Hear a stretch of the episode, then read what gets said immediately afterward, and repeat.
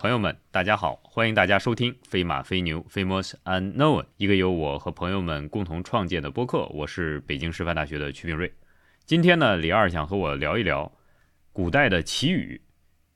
这个各位朋友都知道，李二是住在上海，而且呢，我是一个东北人，所以我每天活得都很痛苦。我不知道听众里面有多少东北的朋友啊？如果您在上海，特别是在冬天，在上海会很明显的体会到我的感觉，方方面面都不适应。而在上海最不适应的一点就是下雨，北方人很少感觉到，特别是像东北人，就是好天气的意义。对我而言，真的是过去从来不觉得说出个太阳有什么稀奇的。另外，我也没觉得下雪有什么稀奇的。所以过去埋汰南方人常常 用用一段话，什么“鼠犬吠日”的“南人吠雪”。北京上学的时候，北京一下雪，好家伙，南方人都去看了。第二就是一到晒太阳的天气，有些人也觉得。太阳出来很好，我呢没这感觉。到了上海之后，发现是妄想。你真的在这种梅雨季节一等啊，现在不能叫梅雨季节啊，但是你在多雨的季节，你一等好几天或者说十几天，天天下雨，好不容易出一会儿太阳呢，过两天又下雨了，甚至过一小时又下雨了，然后你情绪就会非常的抑郁。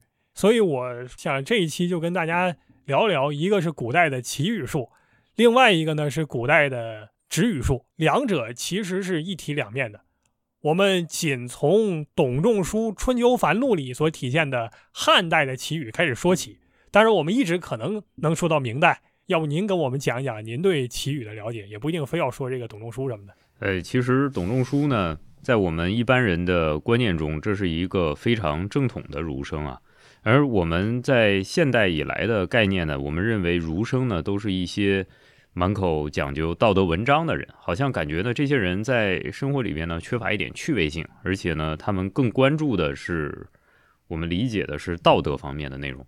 但是，其实像董仲舒这种汉代早期的儒生，包括呢再往上延续，我们说可以追溯到春秋以来的儒生，他们其实扮演着这个社会中间呢很重要的一种角色。其实他们就是各种知识的集大成者，他们主要传播着各种各样的知识。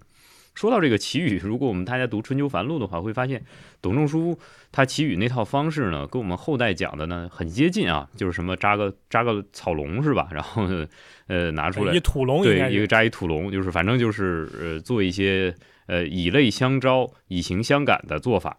呃，我们现在看呢，其实，在《论语》里边呢，好像有这样的记载啊，就是说孔子问他的弟子说：“你们觉得你们想干点什么呀？就是人生干什么比较快乐？”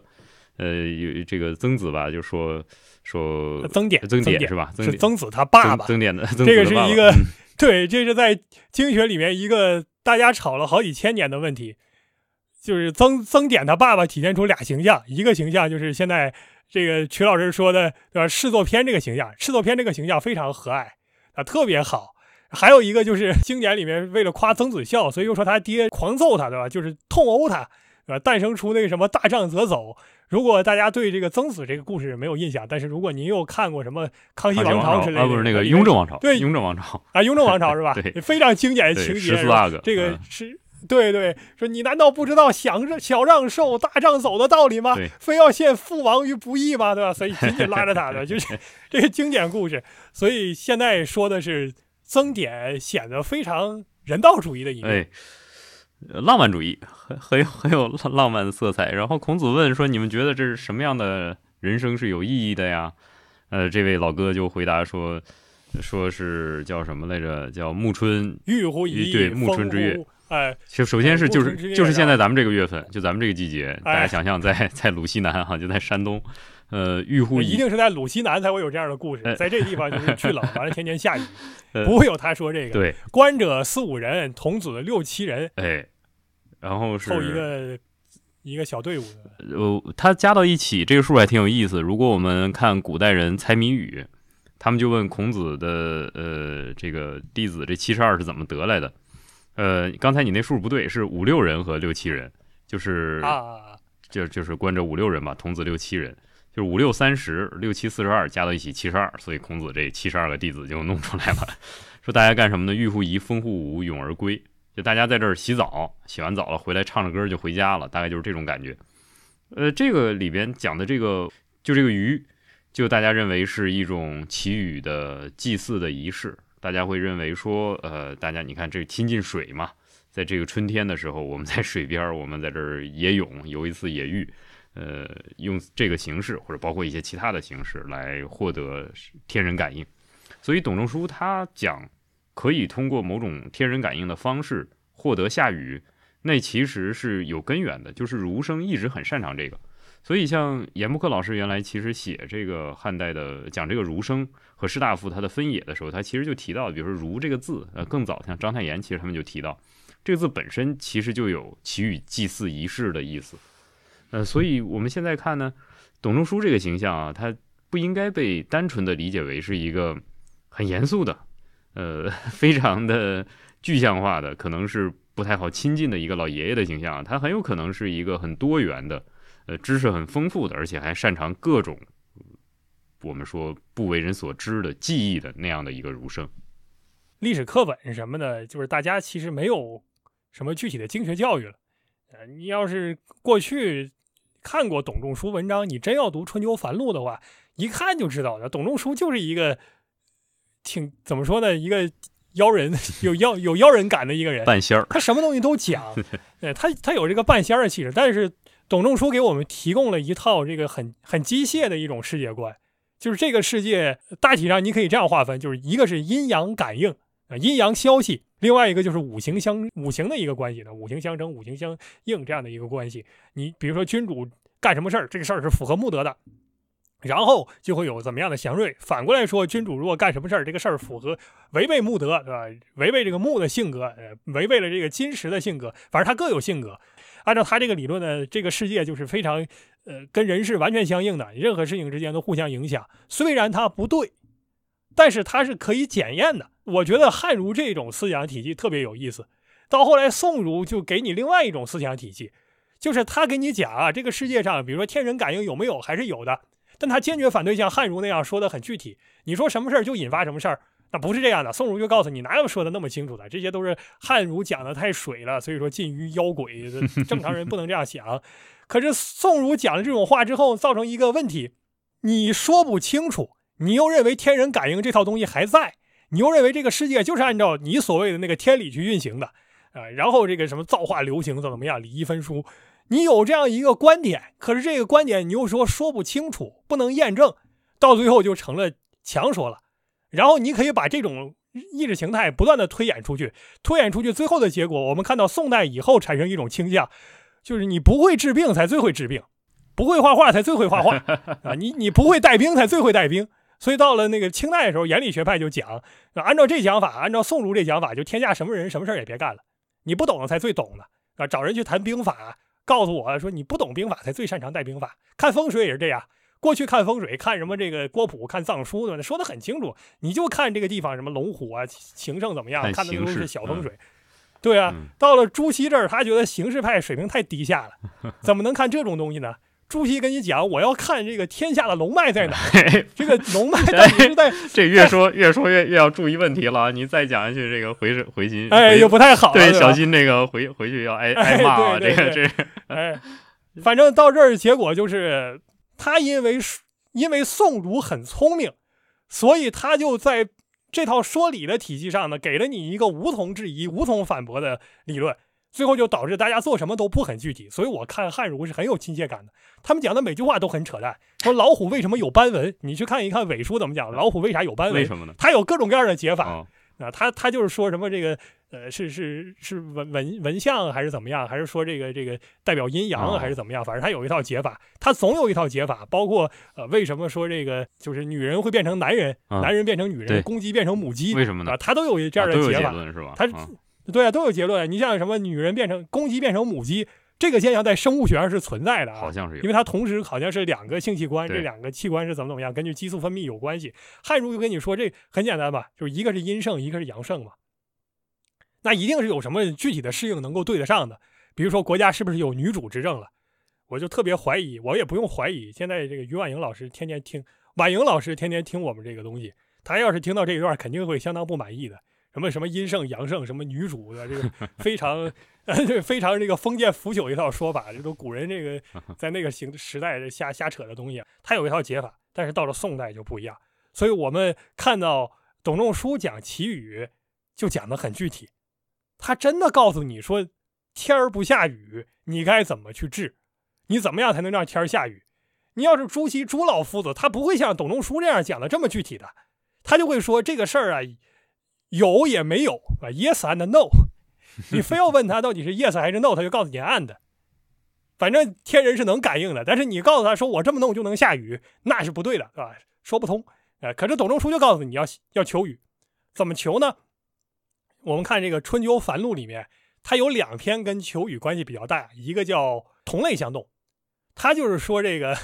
你因为雨嘛，你是是阴，然后呢，这个天上旱是阳，所以说呢，你要是想要让地上下雨呢，你就要想办法赶赶起它那个阴阴气来啊，要赶起阴气来。所以说，你如果让这个呃天上它这个不下雨呢，你这是天气嘛，是阳，是天气，阴就是地气，所以你就要想办法赶起这个阳气来。因此呢，你要想求雨或者想止雨。就是通过阴阳相感的方式来影响它，这一点，如果大家去看金枝这个经典论述，这就属于哎交感巫术。就如果大家去看托尔干写的这个原始分类，大家就就能意识到，其实对这个世界的认知就是从分类开始的。如果你不分类的话，这个世界就是乱的一塌糊涂，没有任何东西能组织起来。所以先分类。那这个董仲舒就是先把这个自然现象分成好几类，或者是金木水火土，或者是阴阳啊。他分完之后呢，再让这。相互之间有感应，那么求雨篇怎么求雨呢？我们看原文就是春旱求雨啊，然后后面啊，今玄义以水日导设计山川啊，首先你要在水日，然后呢，家人四户啊，此外无伐名木，无斩山林，就是你要求雨了，要干这些事情。第一，你要在水日导祭；第二呢，就是你你不要再去山上破坏林木、破坏生态了。然后你在驿门外弄一个。啊，东门之外还还还有一个方位，因为不同的方位也代表着呃不同的意义。你弄一个坛子啊，这个坛子也有它的呃标准，就比如说方圆就是八尺啊，八尺左右，上面要做各种各样的纹饰啊，包括你要画什么共工之类的，然后拿八条生鱼。所以我说董仲舒这个人看着非常亲切，他都跟你讲的明明白白的，用几条鱼他都告诉你。如果说之后他说的不对，你你可以找他嘛。你你这你这小子怎么胡说八道，对吧？我我都按照你标准做了，怎么没有雨呢？你这个东西是可以按验的。那所以祭是八条生鱼，八条生鱼之后，然后选酒，选酒就是清水啊，然后是清酒，还还还有什么干肉之类这乱七八糟的东西，你把这些都准备好了，然后选一个污之清洁便利者以为助啊，你还还还有一个要求，对吧？清洁便利者，让他来做这个巫术啊，然后呢，你。可能斋戒三天，然后穿什么颜色的衣服，这个我们就不具体说了。他写的都很详细，你一条一条说，可以不停的分析下去。最后他还有个祝词，祝词叫“昊天生五谷以养人，今五谷病旱，恐不成食。敬尽清酒薄朴，再拜晴雨。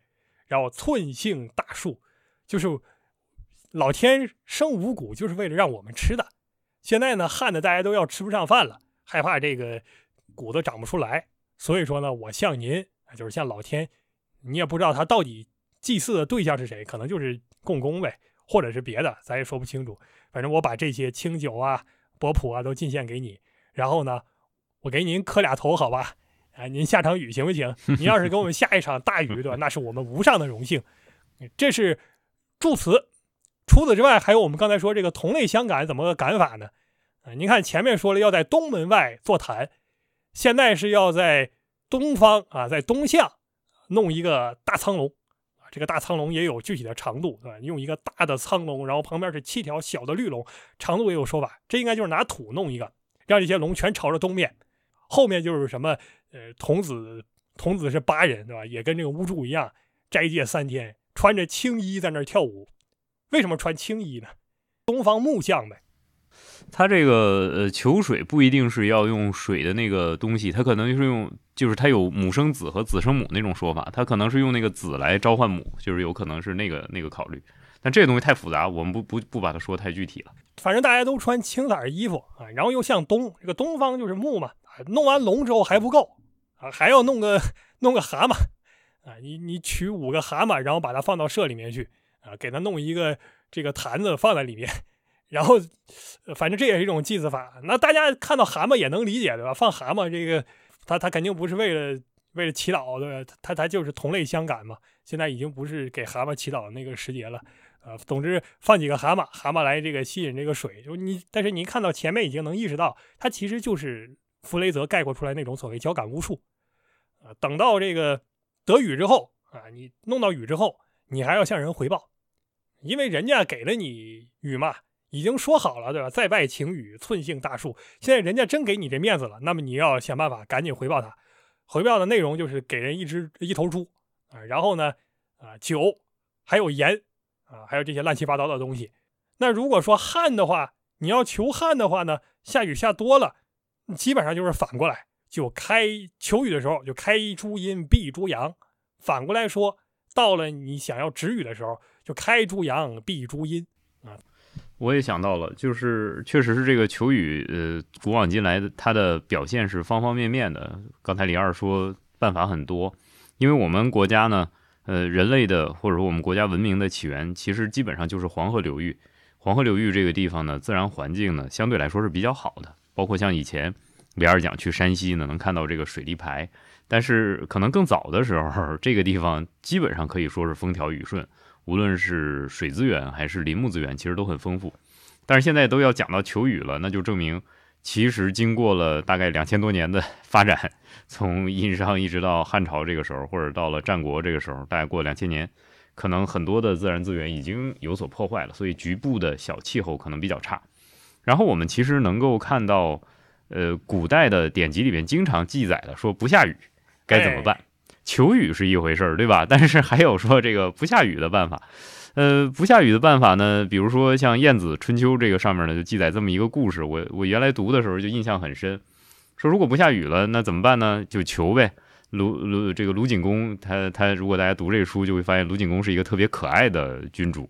特别有意思，而且这个人就是经常干一些糊涂事儿。可是晏子呢，一旦劝谏他呢，他都能予以改正。您您为啥一直说卢景公？这不齐景公吗？啊，啊齐景公，齐景公，sorry，是齐景公。齐景公是一个有意思的人啊。然后呢，呃，天老不下雨，他说怎么办？那不如去向山川祭祀一下，高山广水祭祀一下。晏子说不可能，这没有用，因为呢，高山和广水呢，他们都是以林木啊，或者是以鱼鳖呀，做他们的皮肤啊，做他们的臣子。不下雨，比你还着急呢。你求他们有什么用啊？那这景公就问：那怎么办？这晏子就说：你呀，就到外面晒太阳去。这正看着你晒了太阳，这难受了，难受了。这老天爷就感动了，老天爷感动了，就自然就下雨了。呃，这个故事和上伯简中间另一个故事叫鲁邦大旱，其实也可以对应起来看。鲁邦大旱里边就鲁哀公啊，这个是鲁啊，鲁哀公就问孔子说：“这不下雨了怎么办？”孔子就讲了一大堆这办法啊，就是要么就是祭祀三川，就这个办法。呃，这两种办法呢，其实跟李二讲的是一回事儿，其实都是交感。无论是祭祀山川，或者是我出去晒太阳，跟山川同忧，都是表明我们站在同一立场上。可是呢，呃，我其实呃想说的。就是李二刚才讲说这些办法很多，无论是用几重龙，或者是用什么祭品，用各种各样的方法去通和神之间的关联哈，这个一定是存在的。就是在古人的原始思维中，他一定会有这种想法。但是我其实还有另外一种考虑啊，其实就是鲁邦大汉给我的提示，呃。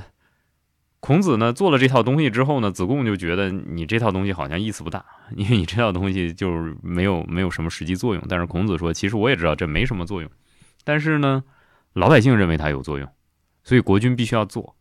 你做这个东西呢，一方面自然是跟自然界发生一种关联，但另外一方面，其实你做这个东西是安抚百姓，因为不下雨呢，国君毕竟也不会渴着，呃，但是老百姓的生活确实是受到损害，那你国君总要有点行动啊。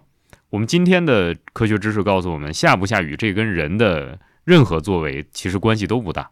但是古代人呢，可能多多少也明白这个。但是你要是什么都不干，你作为一个国君来说，你依然在你的宫殿里边吹风乘凉，就像我们以前，所以呢，我们其实在《水浒传》里面呢，就听到过这样一首诗啊，叫“呃，赤日炎炎似火烧，野田河道半枯焦，农夫心内如汤煮，公子王孙把扇摇。”这说的是呢，普通人的心境和有钱人的心境和这个社会身份不一样的人的心境是不一样的。所以呢，下雨的时候，或者是不下雨的时候，统治者他做出一点举动来。我们都清楚，它并不是真正的能够带来降雨的结果。可是它一定要做做这种东西呢，其目的就在于表明跟普通阶层是同喜同悲的。只有这样做了呢，才能够让普通阶层呢接受 OK，或者是共度难关，忍耐过这一段比较艰难的岁月。这才是我们能够看到的史书中提到的诸多降雨的手段，哎，各种各样花样，那种花样存在起来，我们现在觉得是很很有趣，但是其实也很无用的、没意义的东西。但事实上，它的意义不在于这件事情本身，而在于其他的方面。现在我们不妨再补充一点，就是特别符合呃当代女性主义会批评的一个形象。在古代求雨和止雨的故事中，女性的出镜频率是极高的，而且往往是被折腾的对象。我们看在《左传》里面，《左传》喜公二十一年的时候，就是说这个夏天大旱，然后呢，鲁喜公就打算要焚屋啊，他这个说法应该叫焚屋汪啊，对，那字念汪，反正这个巫就是巫师，是女巫。这个汪呢，有一种说法就是说他这个人佝偻病。就是就是脑袋不是佝偻，对，就是脸往上瞅，他那个脸一直抬着，他下不来。反正呃，这个逻辑呢有两个，第一个就是巫师，就是女巫，因为她主管祈雨，所以现在天大旱，你就得让巫师在外面。最早其实先秦的最早的做法就让他在外面晒着，你把他暴晒放在太阳底下狂晒，这样的话老天就会切身的体会到老百姓是干了得下雨。所以这是一个，当然后面就是可能到了春秋时期就比较极端，连这个晒它都不解气了，你还要烧它，那这是一种办法。此外还有一种呢，就是董仲舒已经提到过，当然董仲舒也说要这个抱乌玉，就是铺乌玉，你要把它弄出来晒。还有一种做法呢，就是让这个女人多出来啊，要求雨的时候，然后男子都得给堵上，然后凡是有这个什么不通畅的地方，像什么这个水渠啊之类的，你全给它通开。啊，然后这样的话呢，就是交感无数，能下雨。反过来说，呃，如果说你要止雨的话，那就别让女人出来，把女人全关家里面，让男人出来活动。这样的话呢，想办法止雨。但是你要是从这个两性的角度看，为什么只晒这个女巫呢？为什么没有说到了这个要止雨的时候，把这个就是男男的这个巫进水里面泡着呢？怎么没有这传统呢？这咱就不知道了。其实这个巫也不一定是女人，因为这个巫呢，在早历史早期很有可能是男性，就是鲁鲁国的这个巫是男是女也不一定说得准。但是董仲舒那个时候他叫毕诸阳什么毕诸阴这这种说法，那个确实是女人。对，前面那个巫不好说，不好说。反正这是一个求雨的故事啊。我们现在好在在上海不需要求雨。我们只希望止雨啊，所以希望呢，听本节目的我男性朋友，您多出去活动活动啊，在外面跑跑跳跳、打打球什么的。尤其是听本节目的上海的男性朋友，您说外面下着雨，下可大了，这咱管不着。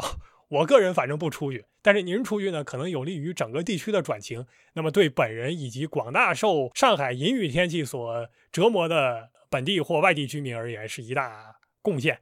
那么您希望您的户外活动可以为我们创造美好生活。这一期就到这里，感谢您的收听，我们下期再见。曲老师给大家道个别吧。谢谢李二，谢谢朋友们，下期再见。